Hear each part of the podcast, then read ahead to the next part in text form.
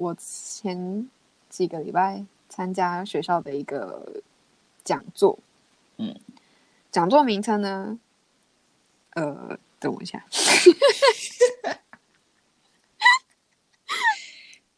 可以准备好再上工吗？重 新。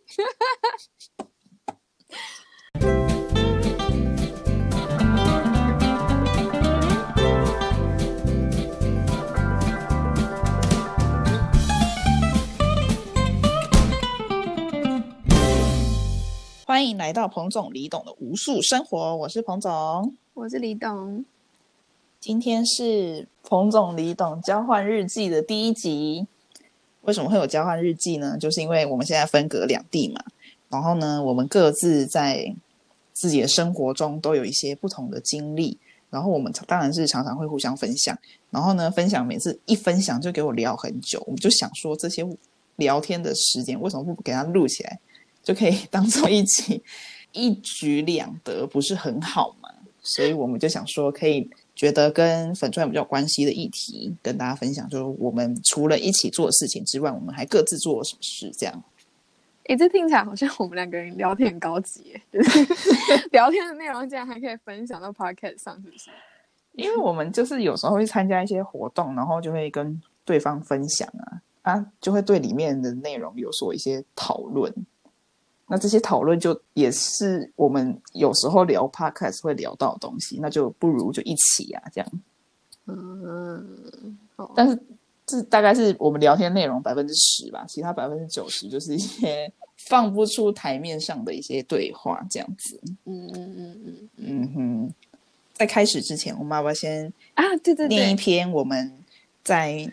Apple Podcast 上面看到一篇留言。嗯，好。这个听众呢，叫做这位听众，标题叫推推。他说：“我看人类大历史，看到农业革命后，就整个对人类充满消极负面的感觉。查滴滴，觉得活到现在的，让地球变成这样，真的是人类自作自受。虽然是后代承受就是了。觉得哪天人类消失，就是世界上最大的幸运了。哈哈哈，极度偏激。查滴，尤其最近。” 尤其最近末日感越来越重，就很希望陨石赶快撞地球。年初就有一颗陨石跟地球错过了，十分可惜呀。好，这样的想这样的想法，其实我们也时常有，好吗？就是，所以他才给我们五颗星啊，就是我们有讲到他的共鸣，这样。我很心灵契合，非常好，非常好。看到那个陨石那一部分，我也是想说，真可惜。太多不想活，不是啊，就会觉得说，哎，这世界就是真的是被人类给毁了。这世界当然有有因为人类过得更丰富，但是就是没有我们自己更丰富而已。就是人类过得更丰富，世界没有更丰富。嗯 哼，上次跟我朋友聊天的时候，他们就说，就是很多科学家会一直说，我们有技术可以去阻挡地球被毁灭啊，什么什么之类的。然后就很讽刺，就是因为有一方面有这个很多科技在发展。去阻挡，比如说陨石撞毁啊什么之类的状况发生，然后但另外一方面，我们又在极度的一直在摧毁地球。然后我朋友就形容，就好像是我们就在抢着所有的东西面前，就说要毁灭我的家，是不是？不行，你们都不准，我来，让我自己来，然后就可以自己拿锤头一直敲自己的家，还蛮符合的。对，这是一个很荒谬的人类心理现象，就是只有自己可以摧毁自己的家。对，所以就是。陨陨石撞撞毁不准，谁准了？我要自己摧毁啊！但真的是蛮有蛮希望有一天就是陨石撞地球，然后一切重新开始。我常常这样幻想。但是真的就会重新开始吗？就是那个开始引出来的后面不一定会是重新。哦，最近不是很多什么发射太空的那种计划吗？嗯哼，然后我就心想说，啊，又要再去弄另外一个星球哦，想说地球还不够是不是？但是大家都一片兴奋，我想说，哦，好吧，还是不要泼大家冷水好了。不是，就是你泼了也没用啊，他们还是照做啊。嗯，是也没错啊。就好像，好，那我们就进入正题吧。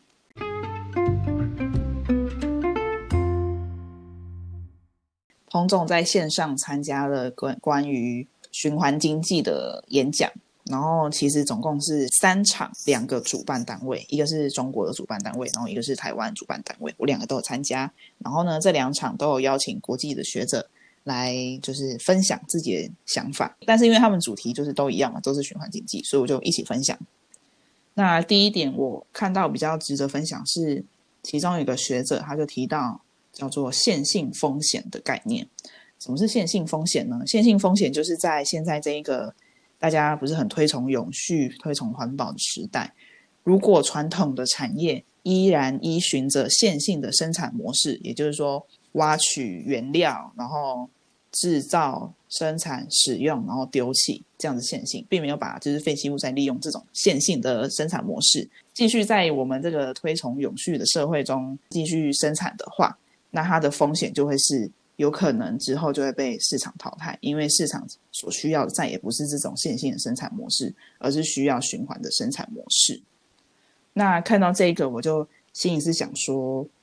很多企业，尤其是台湾的企业，都会自己觉得说，我还不需要做到这个，我我就只需要赚我现在的钱就好，我干嘛还要做到永续？但是这个线性风险就很明确的告诉他，你为什么需要永续？第一个就是因为你的市场已经改变了。如果你不跟着改变的话，你就会嗯失去更广大的市场，并且被市场所淘汰。我曾经说过，我我会一直对我爸妈宣传宣导，就是有关于永续发展的一些相关知识，就是很希望他们自己可以把它运运用到自己的产业上。就因为我爸妈他们是做土木工程的，就是造桥造铺路的那一种设计工程。然后我之前就比如说看到。那个荷兰有新的科技，他们是太阳能板可以铺在马路上面什么什么之类的，然后或者说他们的那个沥青使用的是回收再制的材料啊，什么什么什么之类的，然后反正就类似这种东西，我就会传给我爸妈看，然后就是希希望他们就是可以赶快有这个观念的输入，这就是一个线性转成循环的这个思考逻辑嘛，然后我就会希望传给他们看，然后他们赶快跟上脚步，成为前面的那那一群，不会是被淘汰的那一群这样。然后他们都很不嗤之以鼻，就是看着，然后成本那么高什么的，就没事啊。现在就还没到那个时候，等到他们更成熟再说什么之类。这都只是理想。对对对，就那边不不理会，然后就一直都觉得说，女儿，我真的很担心你啊，就是你 你这样就是理想过头，你就是这样不务实什么什么之类。结果我爸上礼拜呢，请我去当他的顾问，反正他就接到了一个案子呢，就是。反正跟风电场相关的那个公园设计都对，然后所以呢，它就必须要有更多的水土保持的概念，可以让风电场的那个管线、离岸风机的那个输电的那个管线，可以更安全的被铺在公园的下方，然后又不影响公园的水土保持，然后又可以保护到管线什么什么之类的。反正就有很多很多有关环境的议题，而且因为他们是做风场的公司去承包的嘛，所以呢，他们也希望整个公园设计是可以去反映出。他们想要传达的绿电的那种概念，然后把这种绿电的永续的这种思维去跟当地的居民去沟通，然后去让大家更认同这个理念。所以呢，它它包括它可能铺那些草啊什么什么的那种材料都要特别去选过，可能是用回收材质或者什么的，就是可以让这些概念都是在每一个细微之处都可以反映出来。所以我爸就必须要来咨询我，而且甚至还要我去帮他剪报，甚至要我挂名什么什么鬼的 啊。我真的是看，就是就是就是一种不听老人言，吃亏当在眼前那种感觉，就是觉得你是老人哦，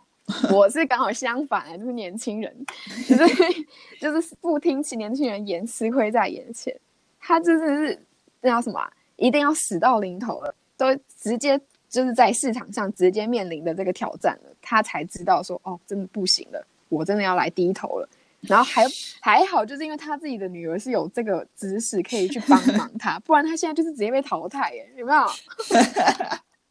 你在拿翘哎你，所以你各位啊，就是永续给我学起来呀！我正在转个什么三五八万，好，结束嘲讽我爸的时间，可以继续。好，所以传统传统产业就是面临这种线性风险。首先就是第一个就是刚刚提到就是市场的危机嘛。那另外还有另外一个风险是关于投资，因为现在很多投资银行、投资公司也会对他们的投资标的有永续的要求，比如说 ESG 资讯的揭露或评估。ESG 就是呃 environment 环境、society 社会跟 governance 治理这三个方面，他们会根据你这个公司在这个三个方面所做出的努力还有贡献去做评估，才决定说我要不要投资你，或者说我要投资你多少钱。或者说我应该要怎么辅佐你更往永续的方向前进？所以说，如果现在这些企业、这些产业不往永续的方向发展的话，很有可能未来就没办法获得资金，就是也就是说，没有银行愿意投资你，因为你的前景实在是看绿啊。就像刚刚那个 市场问题，前景看绿，我还投资你，我干嘛？我赔钱。所以当然，它就是在这样子一个社会转型过程中，如果呃，传统企业还不赶快跟上这个脚步的话，你很有可能就会被市场还有所谓得不到嗯资金投资等等被淘汰这样。嗯哼，尤其现在就是各国开始有 green recovery 的政策出来，所以也就是绿色复苏。嗯，就是所以这个很多包括国家级的很多资金，然后都是要准备是导向更绿、更环保的产业去投资了。嗯，所以。各个企业应该是要更有所准备才行。嗯嗯，那要怎么样能够永续转型呢？这边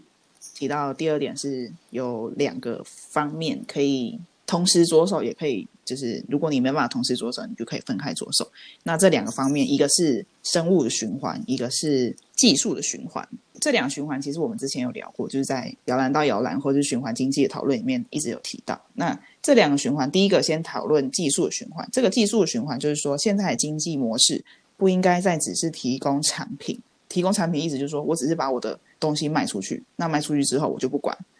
但是这样的模式就会是刚刚提到线性的商业模式。那如果你要转型的话，你就应该是转为提供服务。提供服务就是说我当我提供一个产品给我的客人的时候，我应该是要考虑到说，哦，这个产品它在使用的时候可以使用很久。那如果过程中有任何问题，我可以帮他维修。我卖的是维修，卖卖的是服务。所以说，在这样的技术循环中，你的产品就不会是一个卖出去就被丢掉的东西。甚至说，如果你的产品最终真的坏掉，没办法再使用，那你的顾客可以拿回来给你，那你再回收那个原料，把原料拆解之后，再重新制作成新的产品。那这个才会是一个新的商业模式，这就是技术的循环。那另外一个生物的循环，就是说你所使用的原料能不能够再回到大自然中？比如说现在有很多使用，比如说咖啡渣啊，或者说甘蔗渣，或者反正就是一些呃生物废弃物制成的一些产品，比如说鞋子，或者说肥料等等的。那这些东西它原本就是用生物的原料做成嘛，所以它理当当然可以就是被生物可分解。并且回到在生物循环中，那另外一方面就是说，你在生物的循环中会不会因为你的加工而造成环境的破坏？所以又有另外一个概念是提出叫做健康列印 （healthy printing），就是说现在我们不是印了很多书、很多纸吗？那这些纸我们很理所当然就拿去回收嘛。但是你有没有想过，回收的过程中，它如果被土壤分解，那上面的墨水是可以分解的吗？上面的墨水是不是有毒？那如果有毒，你又把它放到土壤之中，那它是不是会在对土壤造成另外一层污染？所以在你想要着手在生物循环这个部分，你首先第一个是考虑到可不可以分解，另外是说你在分解过程中会不会因为你的加工对你的环境造成另外一层面的伤害？所以在这个循环中，这是需要考虑的。那这两个循环当然是可以并行，就是工业循环跟生物循环当然是可以并行的。但是如果你所在的产业有某一个循环能够比让你比较好着手的话，你当然是可以先从一个循环开始着手，然后再考虑到另外循环。嗯哼。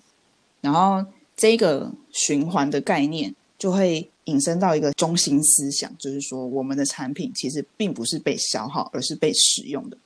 因为我们所提供的是服务嘛。就像我们之前在其他集 podcast 有提到，就是我们需要的是服务，我们需要是比如说旅店好了，我们是需要有一个地方可以睡觉，我们不是需要有一张床上面写着我的名字，我拥有这张床，所以我们的产品其实是被使用而不是被消耗。那在这个概念之上，你就会去最佳化你的产品，延长它的生寿命啊，然后它可以被组装或是被拆装之后再更加化，然后再重新组装这样子。总之，你的产品就不会是一个嗯，最终要走进废弃物处理厂的一个产品。那这样才是比较是一个循环的经济模式。对，就是直接想到，因为这个商业模式的转变，其实就是我们所谓资本主义或者消费主义的转变的第一步。就是我们或许还没有办法直接就是打破我们继续使用金钱作为媒介的这种生活方式，可是我们至少可以打破透过消费才能够继续累积整个世界的经济运转，或者是说每个人的财富的这件事情。所以我们可以转把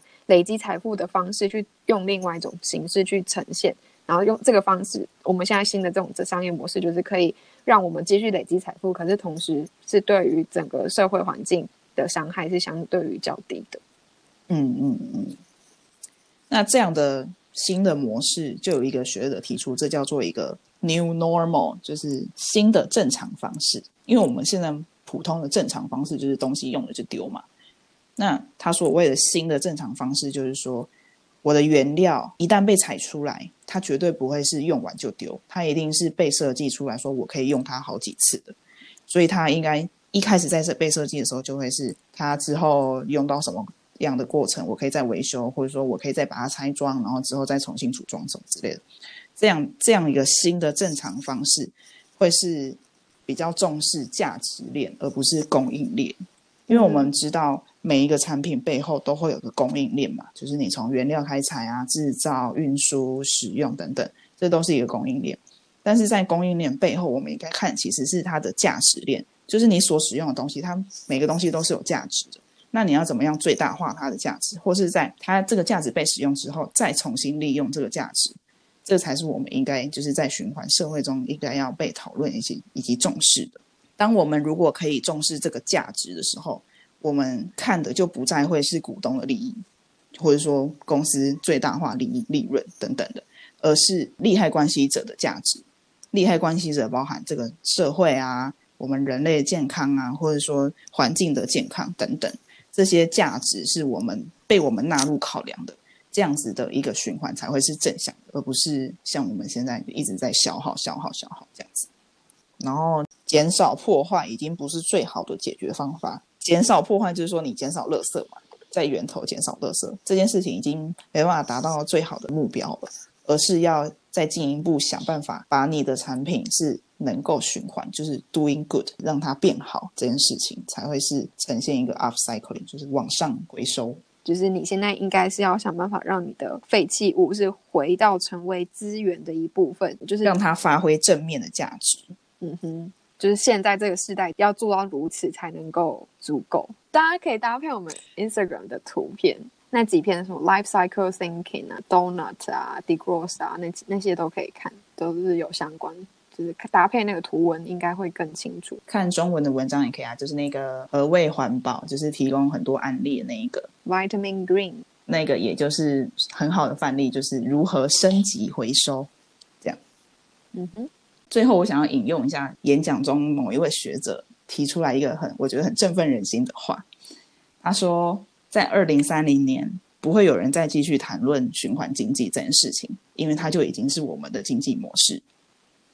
我就觉得，在如果能够在二零三零年达到一个所谓循环经济的模式的话，这个地球应该会好一点点吧。虽然它不是最最后的解放，一定还会有更好。就是之后再更进步的方法，但是我觉得如果能够在二零三零年就已经达到这样的模式，是我非常就是希望可以看到的这样子。在十年就是了。对啊，时间好短哦。只有另外一个另外一个董事长就说，我想看的是二零四零。为什么是二零四零？是因为二零四零是现在的二十年后嘛，也就是说现在出生的小朋友他已经长到二十岁了。我们要考虑的是说，我们留给我们下一代是什么东西？当现在的小朋友出生的时候，他没办法决定这个社会是怎么运行的。那我们现在可以决定的人，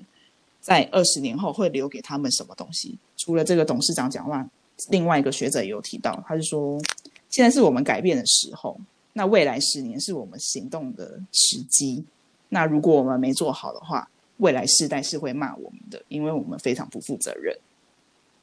嗯，其实关于这个这个 future generation 这种这种说法，在我的有一堂课，老师在跟我们讨论有关于永续发展的哲学议题的时候，就有提到这个，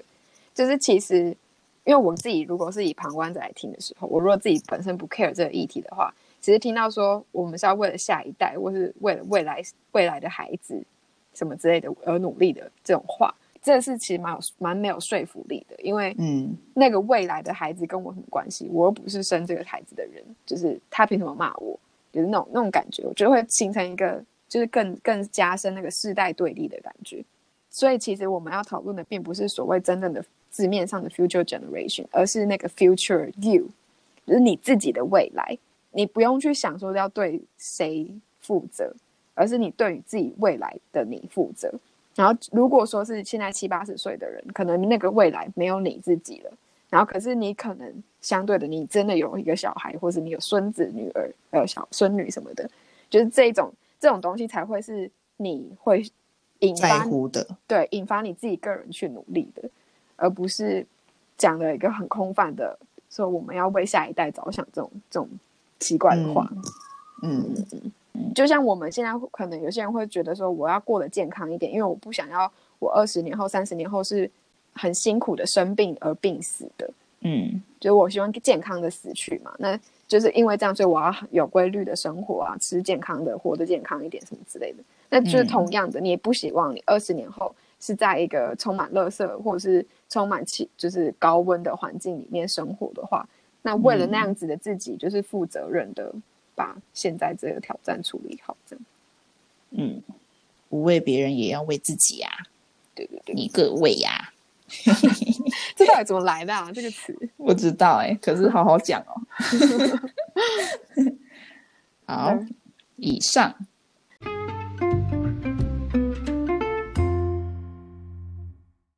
好，那第二个要跟大家分享的呢，是我前几个礼拜去参加的学校的一场演讲，讲座名称呢就是有关于永续，我们现在面临的永续的挑战。讲者就是综合的讲了气候变迁啊，然后还有我们健康的问题，然后跟动物权益、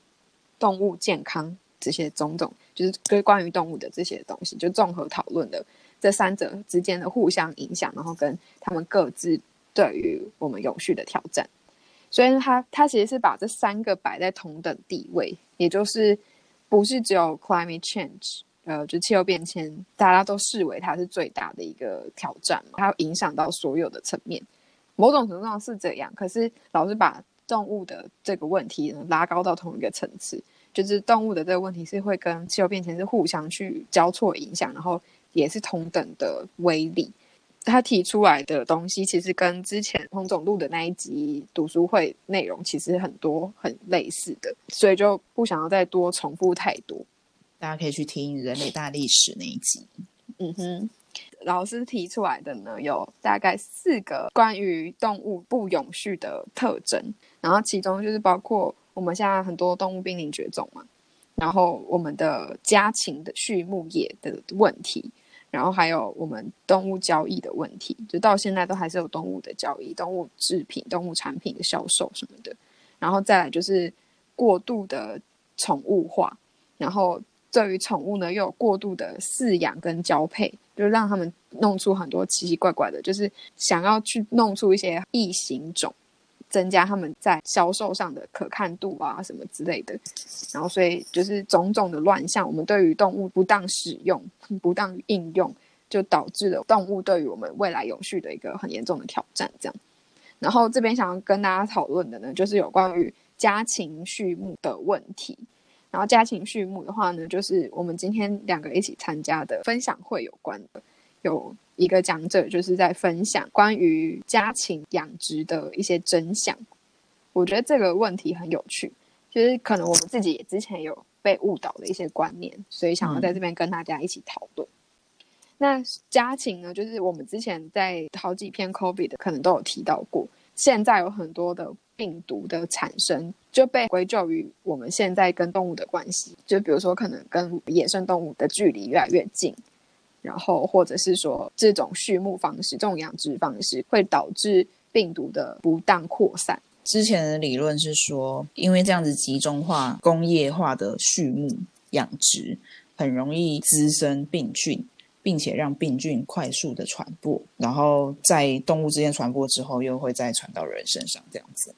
嗯哼。但今天我们厘清了一些实际的养殖状况之后呢，我们想要重新矫正过这样子的思维逻辑。嗯，现在的工业化的养殖方式，应该会是有这些病毒之后的结果，而不是有这些病毒的原因。有这些病毒的原因，应该是说，当我们开始有养殖动物之后，我们就把人跟动物的距离拉近了。因为以前都是跟野生动物嘛，那所以我们跟野生动物的距离是，当我们有去狩猎的时候才会去接触到，所以比基本上我们的生活环境是分开的。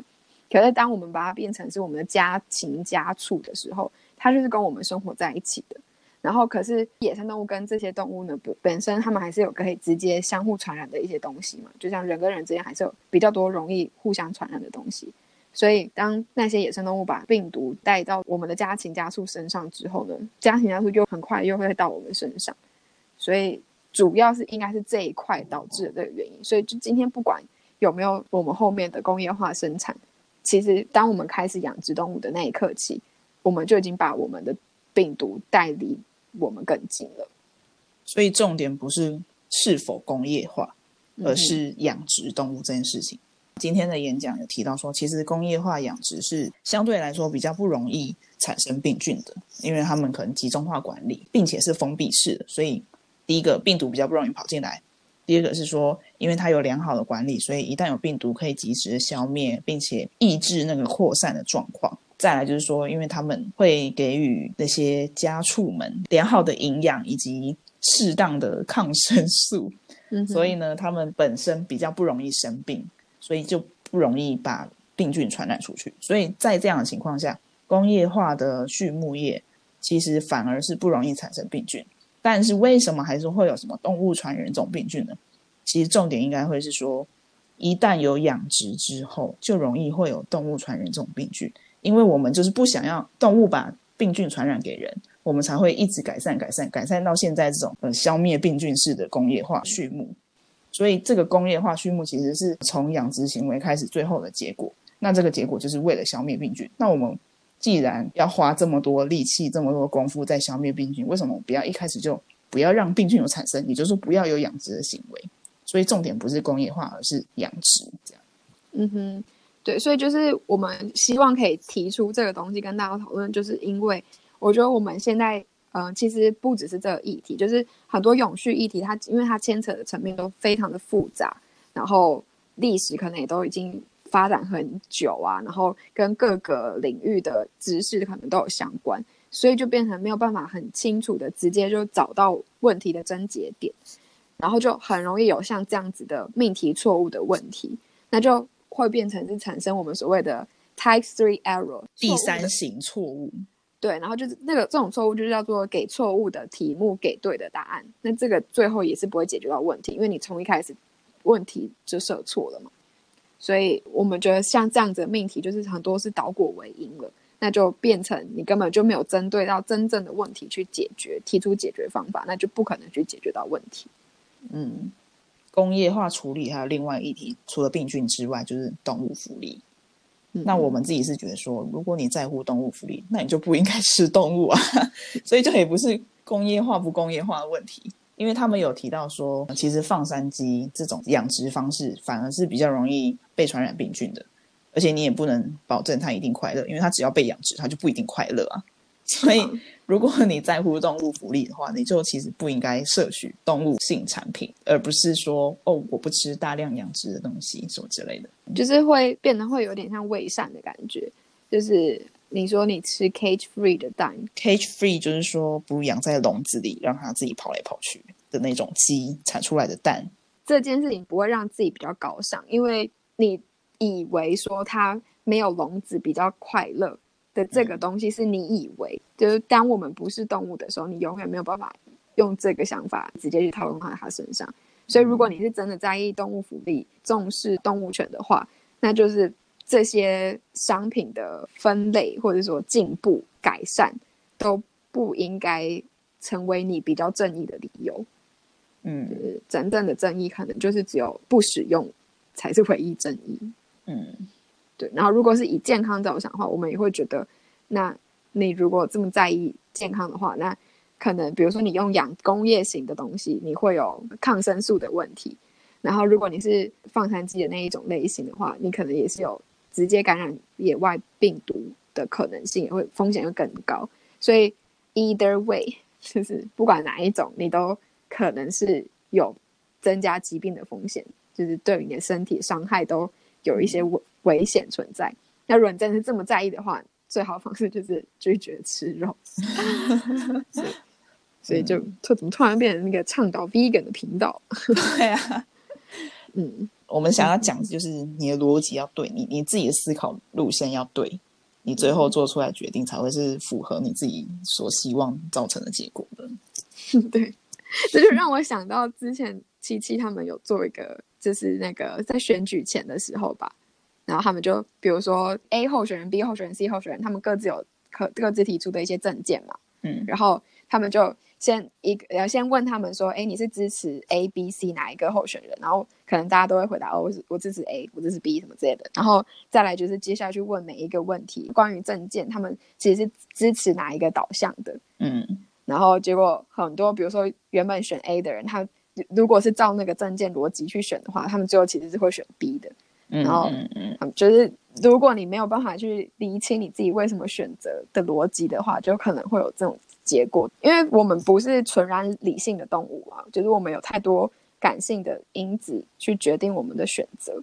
嗯，然后，可是我们又常常喜欢以为自己是理性的动物，所以在跟人家讲理。可是你的理 就是，你就不是在讲理，这样你就是在讲情绪。嗯，尤其跟爸妈沟通，我刚才就想到这个，你刚刚前面那一段对你爸爸的喊话，嗯，突然就想到，就是刚一一讲完就觉得，嗯，好熟悉啊，就是我跟我爸妈对话，尤其跟我爸对话，其实，嗯 OK 但但我的意思是说，我跟他讲理，可是他都跟我讲情，这样，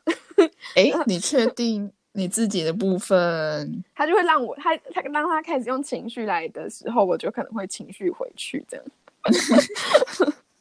开始合理化自己，总是累的错。好，那总之就是这一次这个演讲，我觉得重点就是在于说，我们要把动物的问题把它提升等级，就不应该再忽视它，或者是降低它的重要性。它其实跟 climate change 的等级是同等重要。嗯就是现在我们你看，我们有 UNFCCC 啊，那种这种年度大会，一年一度大家一起全球一起讨论气候变迁的问题，可是其实是还不存在有全球一起讨论动物问题的。但这个问题其实并不亚于那个气候变迁的严重性，因为你看，光是动物濒临绝种这件事情，就会导致我们整个生态系的崩溃。啊，人类其实就是在生态系的其中一圈，所以当这个崩溃的话，我们其实就算有好的气候，我们自己也会崩溃。嗯嗯嗯好，就这样。嗯，好。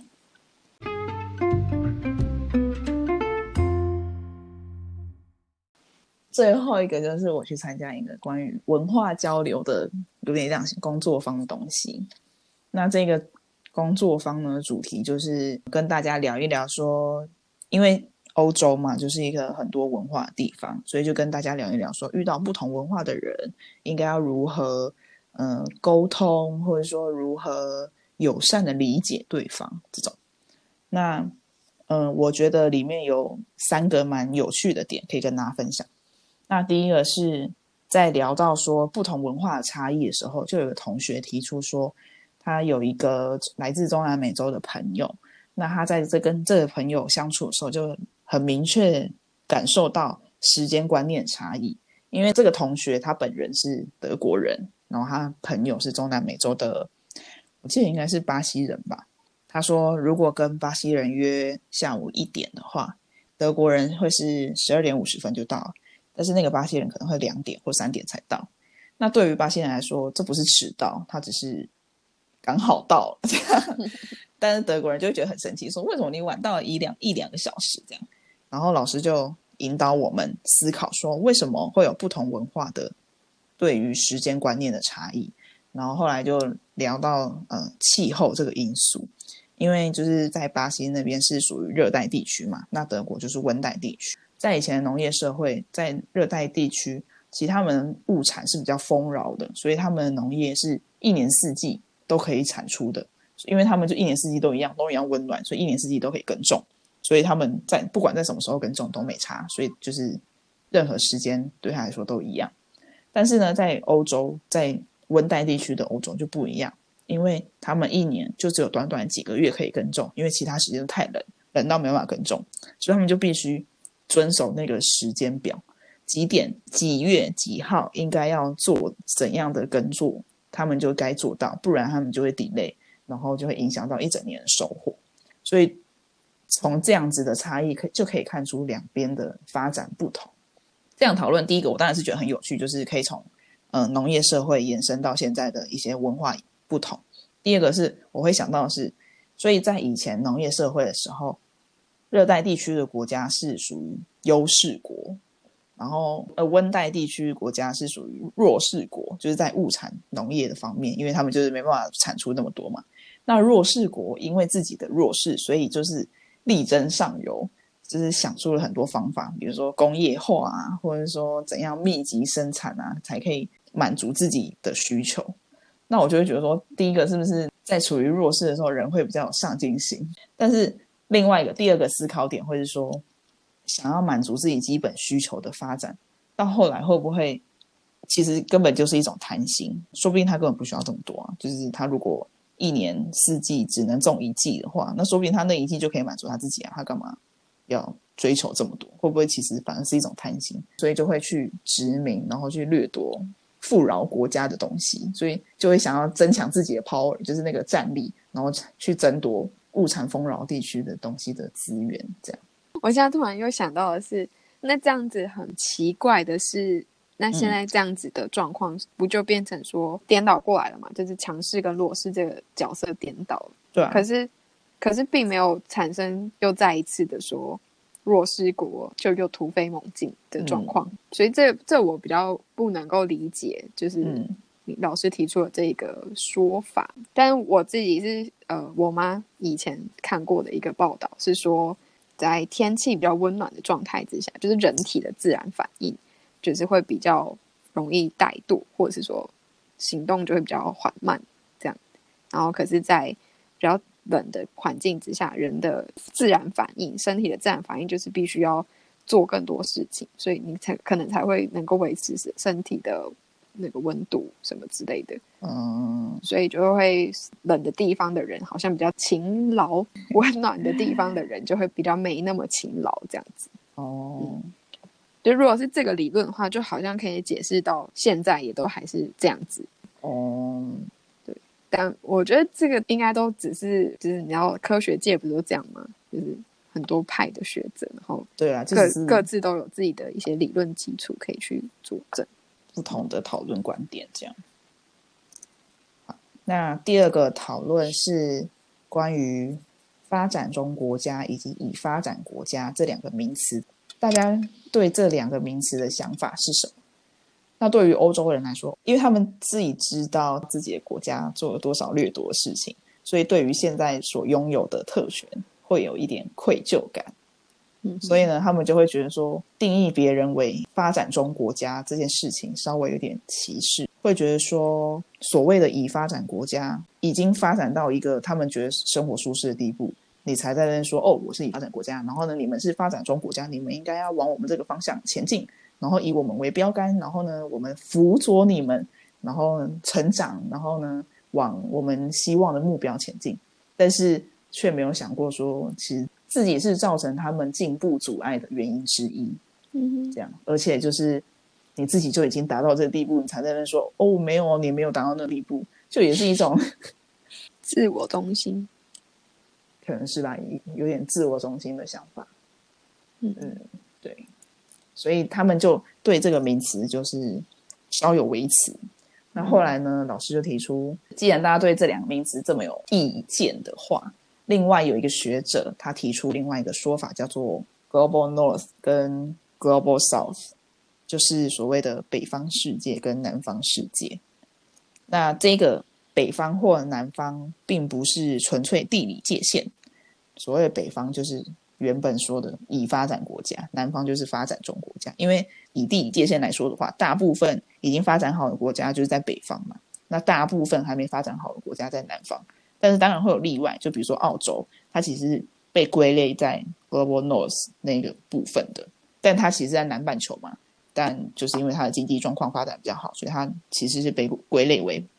那个北方的其中一员。这样，然后呢，老师就说这是一个比较中性的说法，因为这个名词呢是由 Global South 的学者提出来的。那他们认为这个名词相对于那个什么已开发或是发展中国家的界限来说，比较没那么有歧视的意味。但我自己就是觉得说。啊，你还不是就是把这个世界分成两半，而且还是也是一样以同样的标准在分，所以到底差别在哪里，我就看不出来。啊，你只是换个名词在讲，就有点像在美国不是很避免种族歧视嘛，所以他们就对黑人有各种称谓，最后变成 colored。但是你讲 color 也是一样，就是在讲他，就是，我觉得这个就是名词上面得到的政治正确。但是实际意义的政治正确，可能是就是还是会变成是个人行政，因为你还是可以很中性的去说，我纯粹是以实际的经济水准表现嘛，并没有要去贬低的意思，所以那个就会回到个人。但至少说从字面上，它就是只剩下 North and South 北部南部那种感觉，不会像之前是直接就是哦，我是已开发已经开发好，然后跟你还在开发中，就是。从这些从名词上面就直接给你一个不同的等级的感觉。嗯，其实我们两个对于西方视角这件事情也有很多讨论。就像就是已开发跟开发中国家这种争论，如果你说我们是开发中国家，你到底为什么说我们正在开发中？为什么你们已经开发好了？为什么我们要朝你们那个所谓已经开发好的方向前进？我觉得我现在已经开发好了，你为什么说我还没开发好？有种感觉，你懂吗？就是大家追求的东西不一样啊。就像我们今天两个一起去参加那个分享会，然后其中一个人他是读人类学的，然后他就分享他去印尼的某一个村落，他就说，其实他认识的那个朋友比他本人的家来说是更有钱的，但是他们家并没有冲水马桶，因为他不想要花钱在冲水马桶，他宁愿把钱拿去买名牌的头纱。虽然他们家这么有钱，但他就是不想要冲水马桶，因为那对他来说并不是什么重要的事情，那也不是在他的文化里面。所以你要说他是落后的地方吗？他也不是啊，他超级有钱哎。所以就只是大家价值跟文化观念不一样而已。对啊，我觉得这个视角的转换是蛮特别的。我觉得就像是很多历史故事也都会这样说吧。就比如说我们以前不管是哪一个民族侵入到台湾岛上面的时候，可能看到原住民就会想要。改变他们会说他们是野蛮或什么的，就是好像他们未开化或干嘛。可是那个未开化，可能比如说觉得他们没有语言，可是他们其实是有啊，只是他们的语言你听不懂。然后他们在进行的那些活动，就是只是不一样。可是我们很容易就会直接用自己的视角去看、去检视，说他这个到不到位，对不对之类的。我们才觉得他们未开化嘞，那个食物那么难吃，未开化。对。所以就是我觉得刚刚在讨论这个的时候，我们也是有讲到，觉得自己的脑已经被洗掉过，就觉得有点可惜。因为我们从小已经算是八成八的耳耳濡目染，都是关于西方文化的洗礼嘛。嗯，就我们这种各种传播媒介看到的，可能都是西方文化带给我们的价值观，所以我们可能无形中已经变成把它奉为圭臬，就是我们。追求的所谓成长成功，就是应该要长那个样子。嗯嗯，我就瞬间觉得自己有点可悲，就是我完全已经没有属于自己特色的东西。就好像之前我们去香港的时候，你会说很羡慕他们有自己广东话的那种感觉，就是我们好像已经找不到属于我们自己，到底对我们自己民族而言，什么样子叫做成功，已经失去那个东西了。我就觉得很很惋惜，对，就。不知道以后有没有机会继续把它找回来，就是所谓客客家精神，客家人的成功叫什么？这样？哎，记不记得以前高中有一个课文是什么苹果的滋味还是什么？反正总之是一个贫穷人家，然后好像那时候应该是美元的时候，嗯然后被美国军官撞到撞车祸，所以就可以去住院，并且获得 美国人送来的苹果，然后他们就觉得很珍贵，并且觉得自己好像往上流社会更往前一步那种感觉。嗯哼。但然后这时候就会看到有一些讽刺的状况，就是比如说美国人送美苹果来跟他们道歉嘛，嗯但他们却舍不得吃那个苹果，每天就是绑就是捧着这样，也没有要吃，但是那个苹果就是让你补充营养，但你又不吃这样。然后，然后就是会一直很憧憬过得跟美国人一样，就是说要哦，你看他穿西装啊，你看他用什么，你看他怎么样怎么样怎么样，然后瞬间就忘记自己原本的生活，这样。嗯，对啊，这我上上礼拜嘛，跟朋友一起看的电影，就是台湾的电影，叫做《虎尾》，云林的那个地方叫嗯云林虎尾，你知道吗？我知道啊，湖北还有你大学。哦，你竟然知道哎、我还知道虎尾不大学好好是大学，或者是科技科技大大。学。哇塞，哇塞，你竟然哦，哎、怎难得欸样？天龙国人难得。奇怪，还问我知不知道云林有虎尾？哼，哎、我真的以为你不知道、哎，你凭什么知道？你连台台中跟苗栗的地理位置都搞不清楚，你凭什么知道云林有虎尾？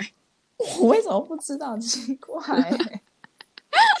那你这样说，云林在台中的哪里？下面啊，隔多少个？多少？桃园、新竹、苗栗、台中、彰化、云林嘛。好，好，还 可以数得出来，OK 吗。我就只是需要数一下，我不是不知道，好不好？好，啊、总之回到那电影，就是那个胡伟，他就是在讲一对很穷的母子嘛，然后那个儿子从小就是看着妈妈很工作很辛苦，在工厂工作很辛苦，然后整天要抱怨他的工作，他的老板、上司，可是挣的钱还是很少，就是他们自己过得还是很辛苦，所以就一直有个美国梦，就想说，感觉美国人都很有钱，就是到美国去，我就可以让我妈妈过上好日子什么的。然后所以他就有点算是不择手段嘛。他后来工作的那个老板就看上他，觉得他会是一个很好的女婿，然后又知道他有美国梦，然后就跟他交换条件，就说那不然这样吧，你就娶我女儿，然后我就送你们两个一起去美国发展。有考虑过女儿的心情吗？没有，所以他们后来离婚收场。那就是另外一个故事了。对对对，然后所以他好不容易就得到这个机会嘛，那他就觉得他一切都是为了他妈妈，他心里面都一直这样想。然后所以他到了美国去之后，终于就是安顿下来，找到工作，然后打拼了一阵子，有可以买比较大间的房子了，就想说打电话跟他妈妈说要把他接过来。嗯，就没有让他妈妈根本从头到尾都没有想要去美国的意思。他们那时候对话就是说，我这么努力打拼，就是为了要把你接过来啊！你不是一直都想要我，就是想要去美国过上好日子的吗？就是我们不是都一直谈论着美国梦的吗？什么的。然后妈妈就回他说，没有，这从头到尾都是你想的，不是我想的。然后那种感觉就是，嗯，嗯，对，好，嗯但是有什么关系呢？反正就是觉得我们很多时候是被很多东西吸，就是文化的关系，所以你看年轻一辈就接触比较多，所以可能就嗯更容易的会往那个方向去想。然后可嗯是妈妈可能就还是有比较多原本文化的东西存在，所以对她来说，过着辛苦的日子不代表是不好的日子。嗯嗯，对。其实这跟我接下来分享也有点小关系。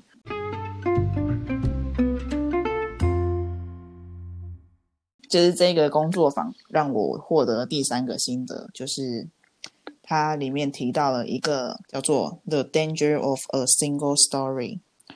所谓的 single story 就是 single 就是片面单一的嘛，然后单一的故事。所谓单一的故事呢，就是对某一个东西产生的想法，并不一定是看到它的全部，而只是你接收到单一的讯息所产生的想法而已。就像比如说，我们想到美国，就是美国梦，就是很棒，然后那边的人都超有钱，都过得很好，这种就是所谓的 single story。但是这个 single story 会带来什么危险呢？带来的危险就会是你对他了解不够全面，你就有可能会因为你自己的偏见而对那里就是你所拥有偏见的人造成伤害。带出这个理念的人，其实是一个奈及利亚的女生，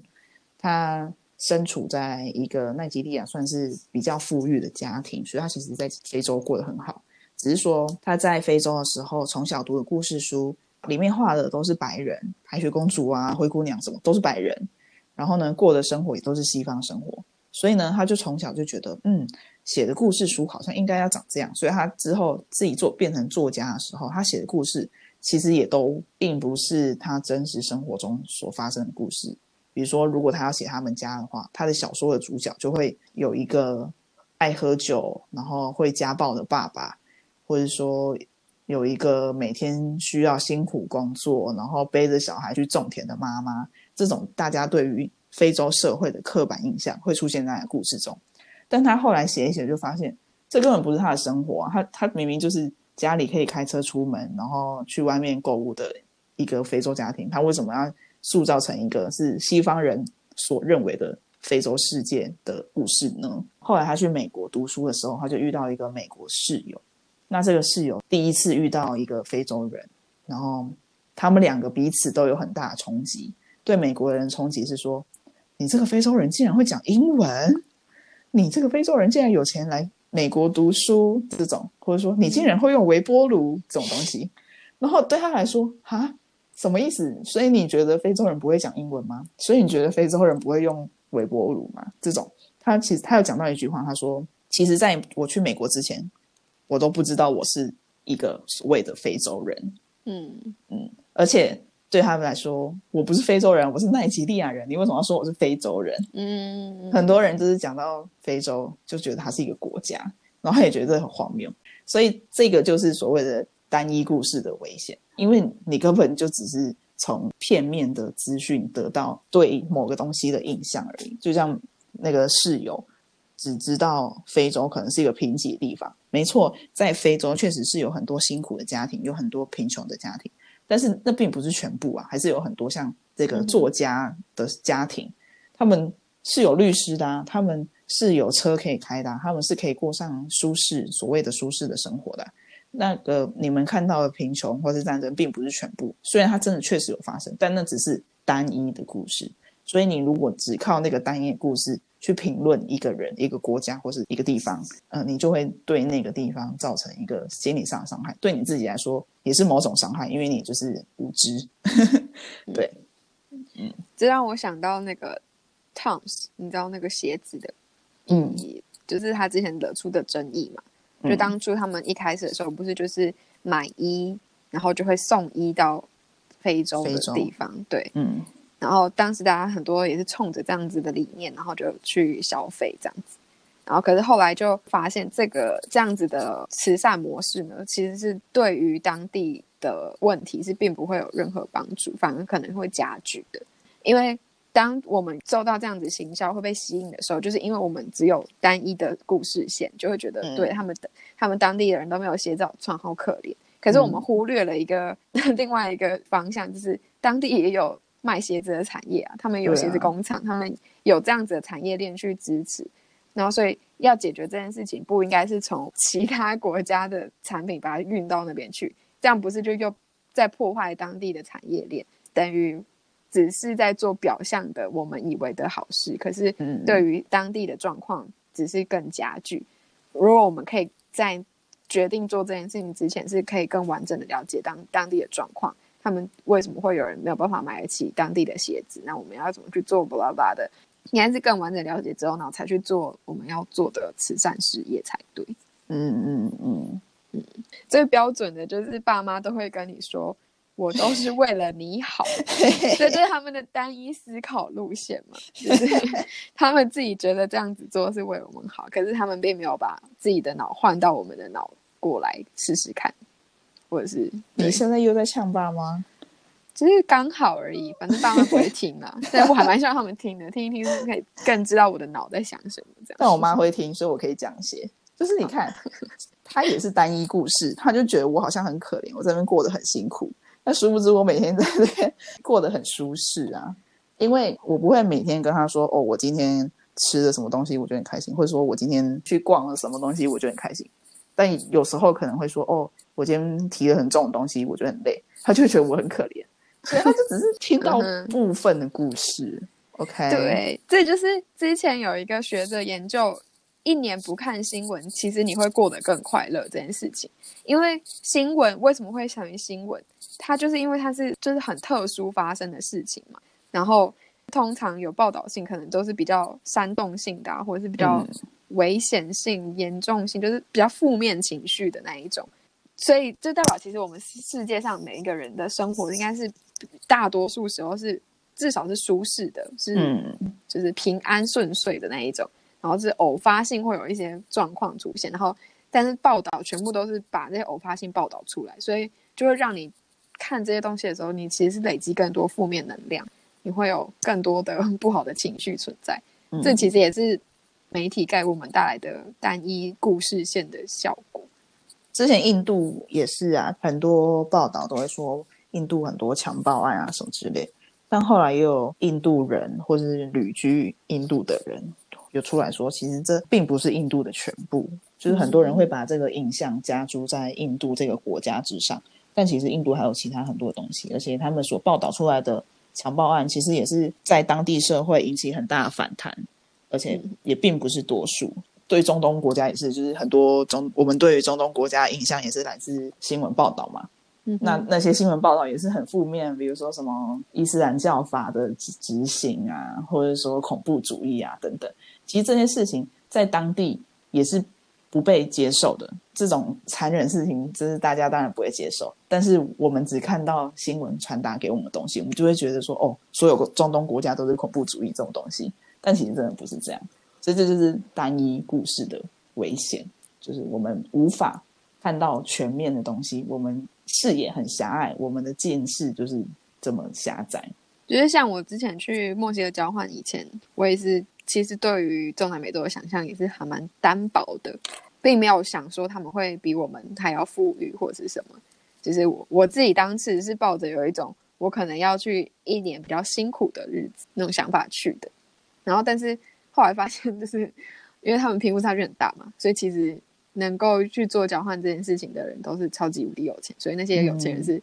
比我还要更有钱很多很多倍的那一种。所以我的寄宿家庭全部都是超级有钱，住的房子豪宅，然后还有佣人啊，然后还有每个礼拜出去玩，然后吃大餐什么什么之类，就是过极度豪奢的生活的那一种。但是对我来说，就是会觉得哦，原来这是中南美洲啊，原来这是墨西哥啊，这样。觉得在出去之前，我可能仪仗什么都还叫我要。买那个防弹衣啊什么，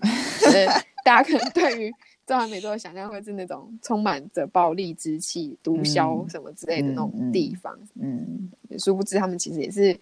呃，可能是美国人的度假天堂或者是什么之类的。嗯，对，嗯嗯嗯嗯，我觉得还蛮酷的，是就是在我们上次直播的时候，你有提到在欧洲念书的特点，其中一个就是多元文化这件事情。嗯哼。就我真的觉得这个很重要，对我来说，自己在这一年的收获中是很重要的一个成分。嗯，就是虽然我以前有去墨西哥交换过，好像也是有离开台湾这个地方，但是我觉得墨西哥也是跟台湾一样，是比较没有这么国际化或是这么多元文化交融的，因为它也是一个自己的一个半岛嘛。对于这种多元文化的反思，就不会像在欧洲内陆各国的那个反思这么的深刻。然后，更另外一方面也是因为欧洲已经是比较发展比较久的地区，所以他们可能对于这些东西有更多更深的研究跟认知。嗯，所以我觉得在这边有这样子的激荡还蛮不错的。嗯嗯，而且其实在透过这个过程，就是听他们的反思，其实也是可以反思到自己，所以我觉得更认识自己，会更知道自己的文化跟这些文化的那个落差。没错，就是我参加这个工作坊，最后老师就问我们说：“你觉得为什么我们要了解别人的文化？”那最后他得出的结论就是：透过了解别人，我们可以看见自己。所有东西都是经过多元了解跟比较之后，才有办法反思到自己啊。就像刚刚李董讲的那样，就只是觉得多多认识真的是一个人生蛮好的一个旅途。今天我们分享会的那个讲者，我觉得说的很好的，嗯，就是透过这个过程，你会更加的。开放就是你会让你自己变得更柔软，会去接受更多的事情。然后他有提到，就是你不一定要行万里路，当你无法行万里路的时候，就读万卷书，嗯，只是透过别人的记载，你也可以去有更多的思考跟想象。我觉得这都还蛮重要，尤其现在我们直通讯这么发达，就是不一定是透过文字的书。你如果不喜欢文字，像我们一样，就是也是有可以很多影片，然后或者文章什么之类的都文章也是文字啊，就是比较简单的文字，不需要一次读完一本书，这样压力很大，啊这样之类的。嗯嗯对对对，嗯，好，以上呢就是我们这一次的分享。如果喜欢的话呢，大家可以推荐给朋友，或是到资讯栏的连接点击彭总李董无数生活网站上有更多的文章，还有其他的 podcast，也可以透过网站连接到我们的粉砖、脸书或是 Instagram。